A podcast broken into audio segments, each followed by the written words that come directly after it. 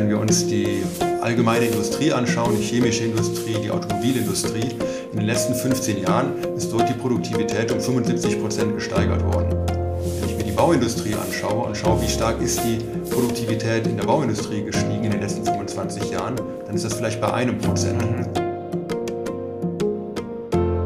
Herzlich willkommen zum Aachen Building Experts Podcast in Vorbereitung des Bau Startup Forums am 25. Mai.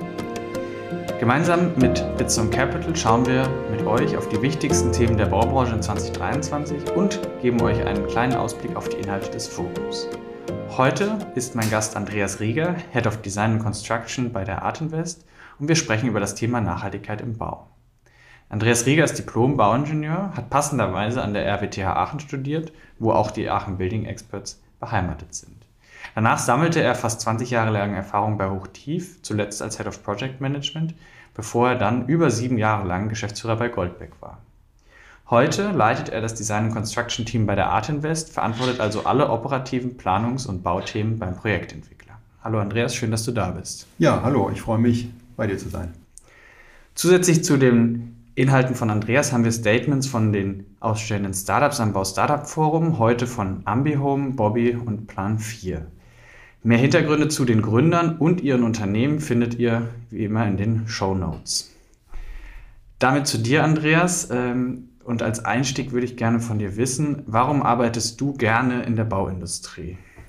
Auch das kommt eigentlich schon als kleines Kind. Also ich war mal fasziniert davon zu sehen, wie Gebäude errichtet würden, wie etwas entsteht.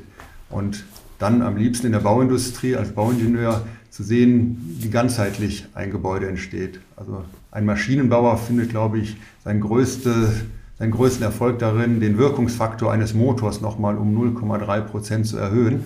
Wir, wir Bauingenieure, wir planen immer ganzheitlich von der ersten Konzeption über die Errichtung des Gebäudes bis hinten in den Betrieb. Und das fasziniert mich einfach, Dinge zu errichten, die ganz lange bei uns in der Umwelt mit erhalten bleiben, die im Tagesgeschäft oder in im tagtäglichen Anfassen erlebbar sind in unseren Städten, in unseren Landschaften.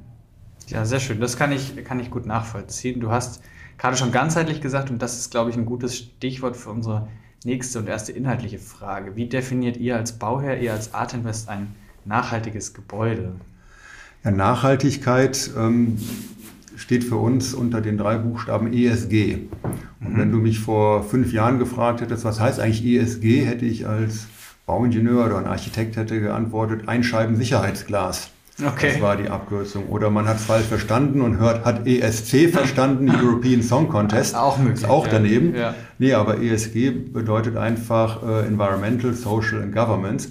Und das sind seit einigen Jahren ja die Faktoren, die ja unser Arbeiten, unser Wirken in der Planung, im Bauen und im Betreiben von Gebäuden ähm, definieren. Und ähm, das ist ganz wichtig. Es ist eben nicht nur der Bau von Gebäuden, sondern es ist auch der langjährige Betrieb von Gebäuden.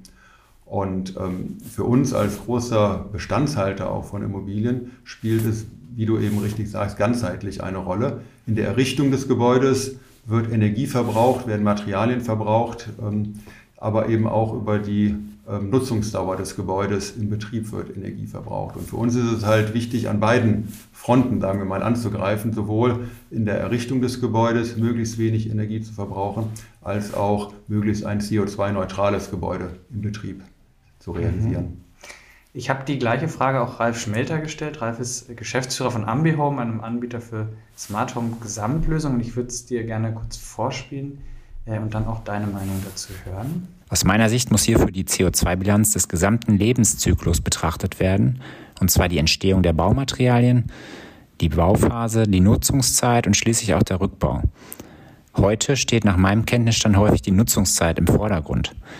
Die neue KfW-Kategorisierung KfW 40NH korrigiert das etwas. Ich bin gespannt auf eure Diskussion. Vielen Dank und bis bald. Ja, das gibt eigentlich ziemlich genau das wieder, was ja. ich auch angemerkt habe. Er hat da noch den Rückbau mit angesprochen, finde ich natürlich ganz wichtig. Und ja, wir werden zusehends in eine Diskussion kommen, ob wir ähm, bestehende Gebäude abreißen und neu bauen oder mhm. ob wir sie eben die Tragkonstruktion verwenden und dann umnutzen. Und ähm, da gibt es tatsächlich von bis. Also ich kann das Gebäude natürlich komplett abreißen und neu bauen, dann habe ich ähm, den größten CO2-Fußabdruck. Ich kann die Tragkonstruktion stehen lassen und versuchen, das Gebäude umzunutzen und darauf aufzubauen. Das sind eigentlich so die, die Möglichkeiten, die ich habe und ähm, dabei so wenig wie möglich Energie zu verwenden. Mhm. Darauf bezogen, aber auch unabhängig davon, was ist aus deiner Sicht der Impact von Startups im Bau und für die Nachhaltigkeit im Bau? Also die Verbindung von Startups und Bau finde ich äh, total faszinierend, weil ich bin jetzt knapp 30 Jahre in der Bau- und Immobilienbranche tätig und ähm, bis vor fünf Jahren gab es in der Bau- und Immobilienbranche keine Startups. Es mhm. gab es einfach nicht. Ja. Und wenn ich zurückblicke so ähm, und schaue mir das die, Bauwirtschaft der letzten 25 Jahre ist eine unwahrscheinlich traditionelle und konservative Branche. Da gab es so gut wie keine Innovation und keine Verbesserung. Also ich mache es immer ganz praktisch an dem Beispiel die Produktivität pro Arbeitsstunde. So, und wenn wir uns die allgemeine Industrie anschauen, die chemische Industrie, die Automobilindustrie, in den letzten 15 Jahren ist dort die Produktivität um 75 Prozent gesteigert worden. Wenn ich mir die Bauindustrie anschaue und schaue, wie stark ist die Produktivität in der Bauindustrie gestiegen in den letzten 25 Jahren, dann ist das vielleicht bei einem Prozent. Mhm. Das heißt, da ist überhaupt keine Innovation, hat keine Innovation stattgefunden. Und wir erleben jetzt durch die Digitalisierung, dass wir in den Prozessen ähm, in der Lage sind, Prozesse digital abzubilden und Startups können uns dabei unwahrscheinlich helfen in den unterschiedlichsten Bereichen, ob es die Planung ist, ob es das Projektmanagement ist, ob es Aufnahme der Materialien des Gebäudes ist, ob es der digitale Zwilling ist. All das, da sind wir schon richtig gut drin und da gibt es eine Vielzahl oder so viele Startups, dass ich gar nicht auswählen kann, welche jetzt die richtigen sind. Da ist manchmal vielleicht weniger mehr und wir müssen uns auf ein paar konzentrieren. Wo aber die große Herausforderung für uns alle noch besteht, ist die Digitalisierung des Bauens selbst und die mhm. Fortschritte mhm. im Bauen selbst. Und da gibt es auch inzwischen einige, die sich dort versuchen, zum Beispiel äh, mit digitalen ähm, Geländeaufnahmen durch Drohnen zum Beispiel. Oder es gibt welche, die versuchen, sich im 3D-Druck von Gebäuden, um dort Optimierungen zu bekommen. Aber da sind wir noch sehr am Anfang. Ähm, in den Prozessen sind wir schon ganz gut mit den Startups, aber im eigentlichen Bauen, da ist noch ganz, ganz viel Handlungsbedarf. Verstanden. Ähm, auch hier habe ich ein Statement von einem Gründer, in dem Fall Thorsten Harig, äh, Gründer und Geschäftsführer von Plan 4, einer Software für digitalisierte Zustandsbewertung von Gebäuden. Und er hat sich da einen ganz besonderen Bereich rausgeguckt, wo digitale Tools vielleicht einen Impact haben. Ich fände es spannend, ob du ihm zustimmst. Digitale Tools verändern die bisher bekannten Arbeitsweisen von Grund auf. Der Umgang mit den vorhandenen Ressourcen wird bewusster. Aufgabe unserer Zeit ist daher die Reduzierung von Energieverbräuchen. Absolut richtig. Das ist das, was ich eingangs erwähnt habe. Wir bauen nicht mehr neu, sondern wir versuchen umzunutzen und die vorhandenen Materialien weiter zu verwenden. Und wenn wir abbrechen, auch die Materialien dann, wenn es nicht äh, gerade abzucyclen ist, wenigstens down zu cyclen, aber auf jeden mhm. Fall wieder zu verwenden. Aber wie ich auch gesagt habe, wir müssen diese Verfahren standardisieren. Also es mhm. gibt im Augenblick noch viel ja. zu viele ja, Unikatlösungen, Einzellösungen. Und ähm, die Fortschritte, die in anderen Industrien stattgefunden haben, haben immer über die Standardisierung stattgefunden und den Wiederholungsfaktor. So, die Automobilindustrie stellt keine Unikate her, sondern die stellt eben den Volkswagen, den Mercedes, den BMW äh, sehr, sehr in sehr großen Stückzahlen ähm, her, aber mit einer Losgröße n gleich 1. Das heißt, ich kann trotzdem individuell konfigurieren, aber es ist auf einer selben Plattform gebaut. Und da tun wir uns mit dem Bauen noch sehr schwer. Es gibt einige Unternehmen, die in der Vorfertigung gut sind, die im modularen Bauen, im, im vorgefertigten Bauen gut sind. Ja. Aber ähm, die Verbreitung im deutschen Baumarkt ist noch sehr gering und sie beschränkt sich im Wesentlichen eben auf den Rohbau, wo wir das verstehen, aber es gibt genauso im Innenausbau und der Gebäudetechnik Möglichkeiten, wo wir deutlich mehr systematisieren müssen, um einfach dort deutlich größeren Impact ähm, in der Wirtschaftlichkeit mhm. zu erreichen. Und was fehlt aus deiner Sicht, um das zu erreichen, also auch um über den Rohbau hinaus da mehr zu standardisieren und modularisieren? Wenn man sich die Baubranche in Deutschland anschaut, im internationalen Vergleich, stellen wir fest, dass es ein unwahrscheinlich fragmentierter Markt ist. Mhm. Also die Top 10 Bauunternehmen zum Beispiel haben nur einen Marktanteil von ca. 8% in Deutschland.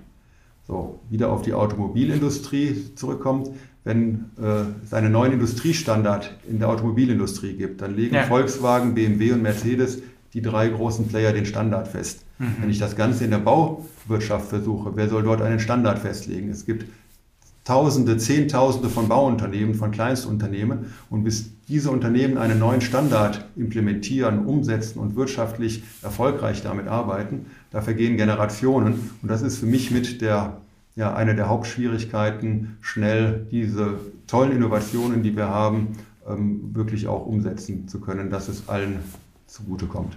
Mhm. Ich habe da noch eine, noch eine Spezifizierungsfrage. Du bist jetzt äh, seit einiger Zeit bei einem Bauherren, also ihr, ihr baut eben für eigene Projekte und warst vorher eben lange Zeit auf der Seite des Bauunternehmens. Fällt dir es jetzt leichter, solche Themen irgendwie zu treiben, umzusetzen oder war das als Bauunternehmer leichter? Auch das ähm, ist so einfach gar nicht zu beantworten, weil es eben immer auch auf die Kundensicht ankommt. Also ich war mhm. vorher äh, eben sieben Jahre bei der Firma Goldbeck, die eben ja. durch elementiertes, systematisiertes Bauen groß und erfolgreich geworden sind. Aber die Kunden haben auch genau dieses Produkt nachgefragt. Verstehe. Also es würde kein Betreiber eines Parkhauses auf die Idee kommen, individuell die Stellplatzgrößen jedes Mal festzulegen, ja. sondern da ist es einfach ein ja. großer Vorteil, mhm. wenn ich äh, standardisiert baue. Wir bei Art Invest ähm, leben einfach von sehr individuellen, auf unsere Kunden zugeschnittenen Gebäude. Und dort ähm, eine einheitliche Architektur oder ein einheitliches System zu realisieren, da tun wir uns schwer, weil unser Hauptverkaufsargument ist einfach das individuelle Gebäude. Deshalb mhm. müssen wir eher sehen, wo können wir im Prozess, und da kommen dann die Startups wieder ähm, zum Tragen, wo können wir im Prozess standardisieren, wo können wir ähm, vielleicht im Innenausbau oder der Gebäudetechnik standardisieren, aber dass wir jetzt die Architektur einheitlich machen, das werden wir von Art Invest wohl eher nicht realisieren können. Verstanden. Du kamst schon darauf zu sprechen, was eure Kunden, eure Nutzer, eure Mieter wünschen. Wie blicken die auf das Thema Nachhaltigkeit, wenn die mit euch sprechen zu neuen Gebäuden, zu neuen Flächen? Was äh, verlangen die von euch? Also ich habe es eingangs schon erwähnt, ähm, wir haben zum einen die graue Energie, die bei der Errichtung entsteht, aber eben auch den Betrieb des Gebäudes. Und heute mhm. ist es für die großen Mieter essentiell, dass es, das Gebäude CO2-neutral im Betrieb ist. Also viele von den Großmietgesuchen ähm, erfordern das einfach ja. ähm, aus ihren Taxonomieregeln, die sich die Unternehmen gegeben haben. Das ist der eine Punkt, da haben wir ja auch im Vorfeld jetzt schon drüber gesprochen. Das andere ist aber auch bei ESG das S, das Soziale. Mhm. Und ähm, da spielt immer mehr die Aufenthaltsqualität innerhalb des Gebäudes eine Rolle. Da spielen Mobilitätskonzepte eine Rolle. Und wir haben jetzt äh, in Zeiten von Corona erlebt, dass immer mehr Mitarbeiter ins Homeoffice abgewandert sind. Und wir bei Art Invest haben das große Bestreben, die Kollegen zurück ins Büro zu bekommen und wollen gerne im Team zusammen in Präsenz arbeiten. Und da muss ich halt Arbeitsflächen, da muss ich Qualitäten schaffen, die das ermöglichen.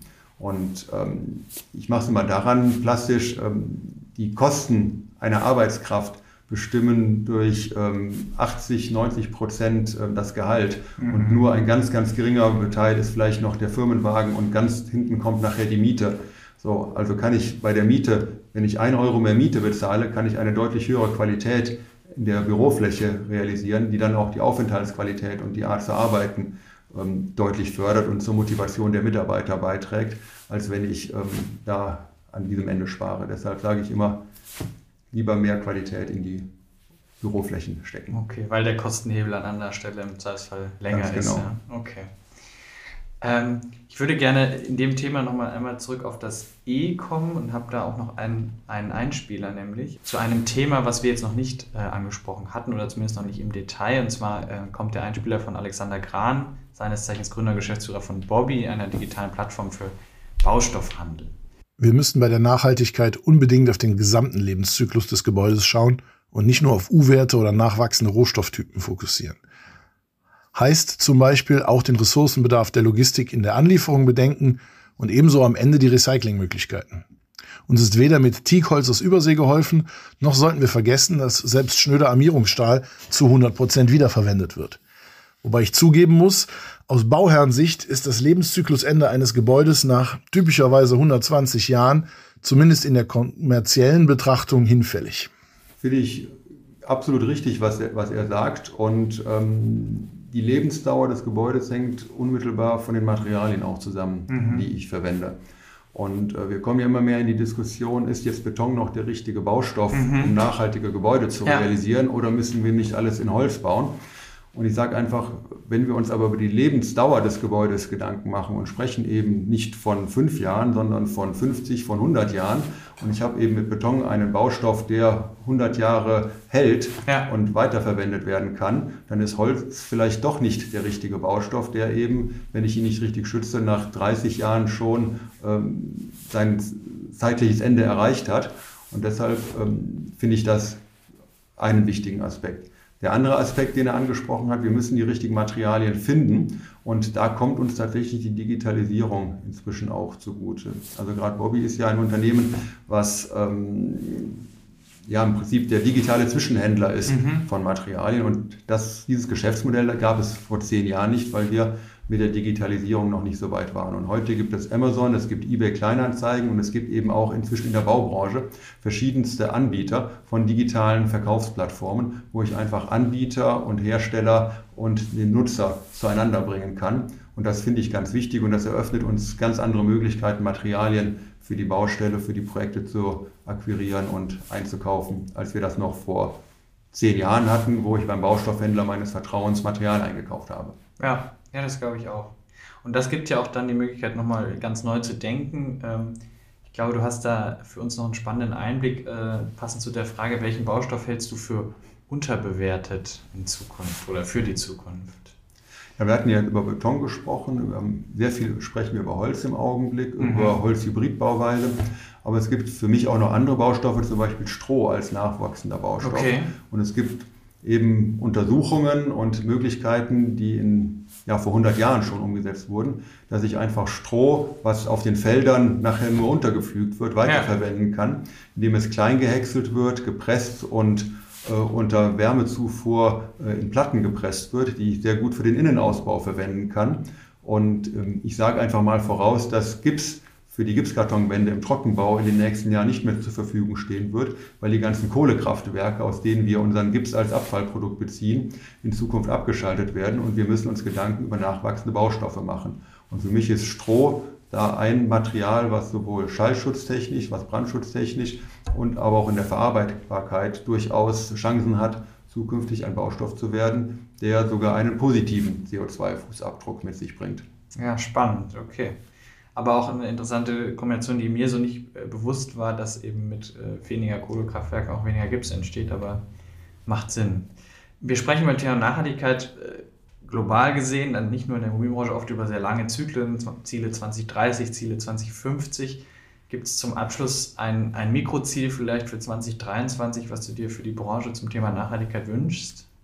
Also wir als, als Art Invest versuchen unser eigenes Unternehmen erstmal auf Unternehmensebene auch CO2-neutral ja. aufzustellen. Und da gehört es eben auch zum Vermeiden von Dienstreisen, da gehört es dazu, ähm, nicht nur auf Dieselfahrzeuge zurückzugreifen, sondern eben auch ähm, das eine oder andere Hybridfahrzeug oder E-Fahrzeug im Fuhrpark zu haben oder eben auch bei den Neuanmietungen ganz klar darauf zu achten, ähm, CO2-neutral hergestellte oder mit reduziertem CO2-Fußabdruck hergestellte Gebäude selbst anzumieten. Mhm. Ich glaube, wenn jeder von uns im Kleinen bei sich anfängt, ist das immer einfacher und auch für die Kolleginnen und Kollegen ähm, leichter zu vermitteln, als äh, ganz weit äh, in das Jahr 2050 zu gucken und ja. zu sagen, die ganze Welt muss besser werden. Ich glaube, damit äh, kriegen wir weniger bewegt, als wenn wir im tagtäglichen Geschäft bei uns anfangen und jeder vor seiner eigenen Haustüre erstmal kehrt und das in Ordnung bringt.